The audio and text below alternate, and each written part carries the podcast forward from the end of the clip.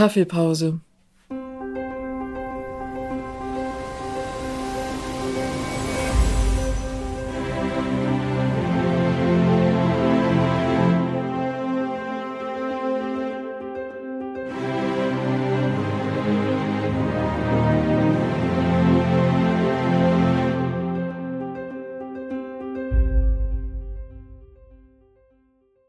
Ich sitze im Außenbereich vom Starbucks. Vor mir stehen drei gleich aussehende Becher mit einfach nur Kaffee und einem Namen drauf. Die meisten Tische hier sind voll, aber zu mir setzt sich niemand hin. Natürlich nicht. Ich war schon zu lange weg. Aber was soll ich machen? Mehr als meinen Job tun kann ich nicht. Und wenn die Leute sich so eine Mühe damit geben, mich nicht zu sehen, dann tun sie es halt nicht. Aber du siehst mich. Das weiß ich, denn wir fixieren uns jetzt schon, seitdem du hinten an der Straße aufgetaucht bist. Und während du näher auf mich zugekommen bist, wurde immer klarer, dass du nicht nur zufällig die Straße lang guckst, sondern mich an. Ich nicke dir zu. Wie siehst du mich? Mit Knochen und Sense, mit Kutte, oder siehst du diesen Businessman aus Rendezvous mit Joe Black? Oder einen Engel? Ich schaue dich weiterhin an. Du trittst zwischen zwei Blumenkübeln durch in den Bereich mit den sitzenden Leuten ein und guckst mich an, und dann bleibst du stehen. Deine Spontanität ist aufgebraucht. Aber bevor du gehst, lächle ich dir zu und ja, du kommst her. Setz dich doch, sagt meine Hand. Ich schieb dir einen von meinen Bechern rüber. Es ist Sommer. Du trägst eine weite Hose und ein Shirt aus einem Stoff, durch den der Wind gut durchgeht. Es flattert weil du die einzige Person hier bist, die steht. Wartest du auf jemand? fragst du. Ich folge deinem Blick zu den übrigen beiden Bechern vor mir. Nee, sag ich. Ich mach nur Pause. Du setzt dich und nimmst deinen in die Hand. Relativ lang anscheinend, meinst du. Solange ich mir nehme, sag ich. Aber ich glaube, es werden schon so zwei, drei Stunden. Und dann, fragst du? Dann verschwinde ich. Du ziehst die Brauen hoch. Ach so. Das war eine komische Antwort von mir gerade, ne? Aber so ist es. Ich werde hier einfach verschwinden. Ist ja nicht so, dass ich nicht gerade gleichzeitig in 30.000 Krankenzimmern stehen würde und bei den Betten von Millionen alter Menschen und in Tausenden von Schlachthöfen und an diesem kleinen Felsvorsprung, an dem John Haggett in anderthalb Minuten versuchen wird, sich festzuhalten. Aber jede braucht mal Pause und ich mache meine halt hier. Sie geht nur ein paar Stunden lang, weil wenn die Pause kein Ende hat, ist es keine Pause mehr, sondern rumgammeln. Und das hasse ich wie die Pest. Ich schaue wieder zu dir auf. Du starrst mich an. John Haggett? fragst du vorsichtig.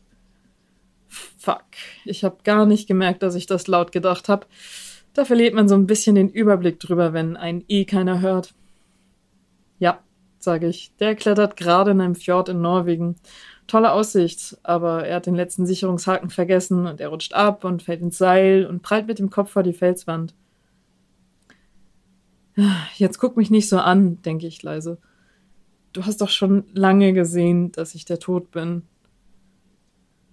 Also, sagst du, du bist der Tod, nicht wahr? Heißt das, ich sterbe gleich? Ich habe keine Drogen genommen, von denen ich wüsste. Oder ist das hier so eine Nahtoderfahrung? Naja, sage ich. Wir sitzen über einen Meter auseinander. Nah würde ich das nicht nennen. Mein Geld liegt auf dem Tisch und vertrocknet da. Du bist immer noch erschreckt. Warum sind die Leute immer so besorgt? Nein, sage ich. Ich bin wirklich einfach nur hier, um mal einen Kaffee zu trinken. Im Starbucks. Was ist falsch an Starbucks? Naja, ich hätte gedacht, dass der Tod in irgendeiner unfassbar stylischen dunklen Bar sitzt und 100 Jahre alten Whisky trinkt oder so. Der Name, der auf meinen Bechern steht, lautet Cheryl. Die Barfrau hat mich gefragt und das war der erste, der mir in den Sinn gekommen war. Ich habe ihn in dem Moment gelesen, weil sie ihn selber an der Bluse angeheftet hat. Ihr ist nicht einmal aufgefallen, dass das ihr eigener Name war. Vermeintlich eigener. Nee, weißt du, sag ich, in solchen Bars, da beraten dich die Leute, die kommen zu dir an den Tisch und fragen, was du willst und reden mit dir. Und das ist das Problem. Die meisten Leute sehen mich nicht. Die wollen mich eben nicht sehen. Aber die da, ich nicke zur Theke, die schaut nicht hin, wer vor ihr steht, Name, Bestellung, Geld. Aus mehr bestehen ihre KundInnen nicht. Und alle anderen sehen dich nicht? Nee. Ach so, ich habe mich schon gefragt, warum mir keine Riesenpanik ausgebrochen ist, so den Tod neben sich sitzen haben. Ich schmunzel kurz, aber eins würde ich jetzt doch gerne wissen. Wie sehe ich denn aus? frag ich dich. Du schaust mich an wie ertappt. Du, äh, sag schon, du kannst mich nicht beleidigen. Ja, ähm, du guckst mich an, musternd, länger als nötig. Dann sagst du, ziemlich gut eigentlich. Anziehend?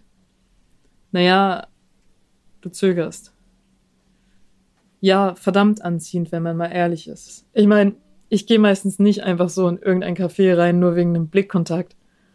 Hm, schon mal dran gedacht, zur Therapie zu gehen? Ich meine, du stehst auf den Tod. Naja, sagst du, vielleicht bin ich ein bisschen mor morbid. Sag das nicht. Morbid ist ein Scheißwort. Leute, die in ihrer Freizeit über den Friedhof gehen, die sind morbid, ne? Ich meine, früher waren die Friedhöfe immer um die Kirchen rum. Die Leute sind jeden Sonntag auf dem Weg zur Messe durch den Friedhof gegangen. Waren die alle morbid? Du hast kurz getrunken, jetzt setzt du ab und überlegst. Okay, meinst du, dann bin ich nicht morbid. Vielleicht bin ich auch einfach unfassbar cool und ausgeglichen und in mir ruhend und so. Und deswegen kann ich dich sehen. Meine Finger spielen mit der Kaffeebecher Plastikabdeckung auf dem Tisch, fahren ihre Kante ab. Ich sage, naja, hätte ich jetzt getippt, eigentlich. Nee, sagst du, ziemlich entschieden. Wir trinken. Meiner ist alle, ich mach den dritten auf. Wieso sind die Friedhöfe um die Kirchen weggegangen? fragst du mich. Ich sage, ich denke mal, man hat den Platz besser gebrauchen können. Oder sie wurden einfach zu groß. Zu viele Tote? Zu viele Leute in der Stadt. Pause. Du redest wieder. Ja, ich muss eigentlich weiter. Ich würde ja fragen, ob du bei Insta bist, aber wahrscheinlich nicht, ne? Ich schüttel den Kopf. Auf keinen. Aber vielleicht sieht man sich ja noch mal wieder. Will ich das? Willst du? Du denkst laut. Naja, also, du bist schon irgendwie cool, aber du bist auch echt Depri irgendwo. Du Arschloch, denke ich für mich. Sag's mir auch noch. Lebe du mal in einer Stadt, in der dich unter Millionen Leuten vielleicht zwei überhaupt sehen können. Ich bin Depri. Ich zucke mit den Achseln und sage, tja, naja, vielleicht, sagst du, stehst auf, bedankst dich für den Kaffee und dann, bevor ich gehe, sollte ich dir noch irgendwas bestellen? Irgendwas Kompliziertes. Mich sehen die hier bestimmt. Nee, danke. Ich glaub, meine Pause ist jetzt auch vorbei. Wir lächeln uns zu, du gehst raus. Ich setze mich wieder hin und verschwinde dabei aus deinem Blickfeld. Für die Leute im Café ist dieser Tisch gerade nur irgendetwas im Augenwinkel, und als der Nächste reinkommt und sich umguckt, sieht er, dass er leer ist. Die Bedienung kommt und räumt die leeren Becher ab. Ich bin also Depri, deine Mutter. Aber weißt du was? Ich glaube, du bist es auch. Zumindest ausreichend Depri oder morbid oder was auch immer, um nächstes Wochenende in einer von diesen unfassbar stylischen dunklen Bars zu sitzen. Es gibt ja genug davon. Und ich? Ich werde mich dann einfach mal dazusetzen. Und vielleicht bestellst du mir dann was einen 100 Jahre alten Whisky. Gelesen von Kami Rüther.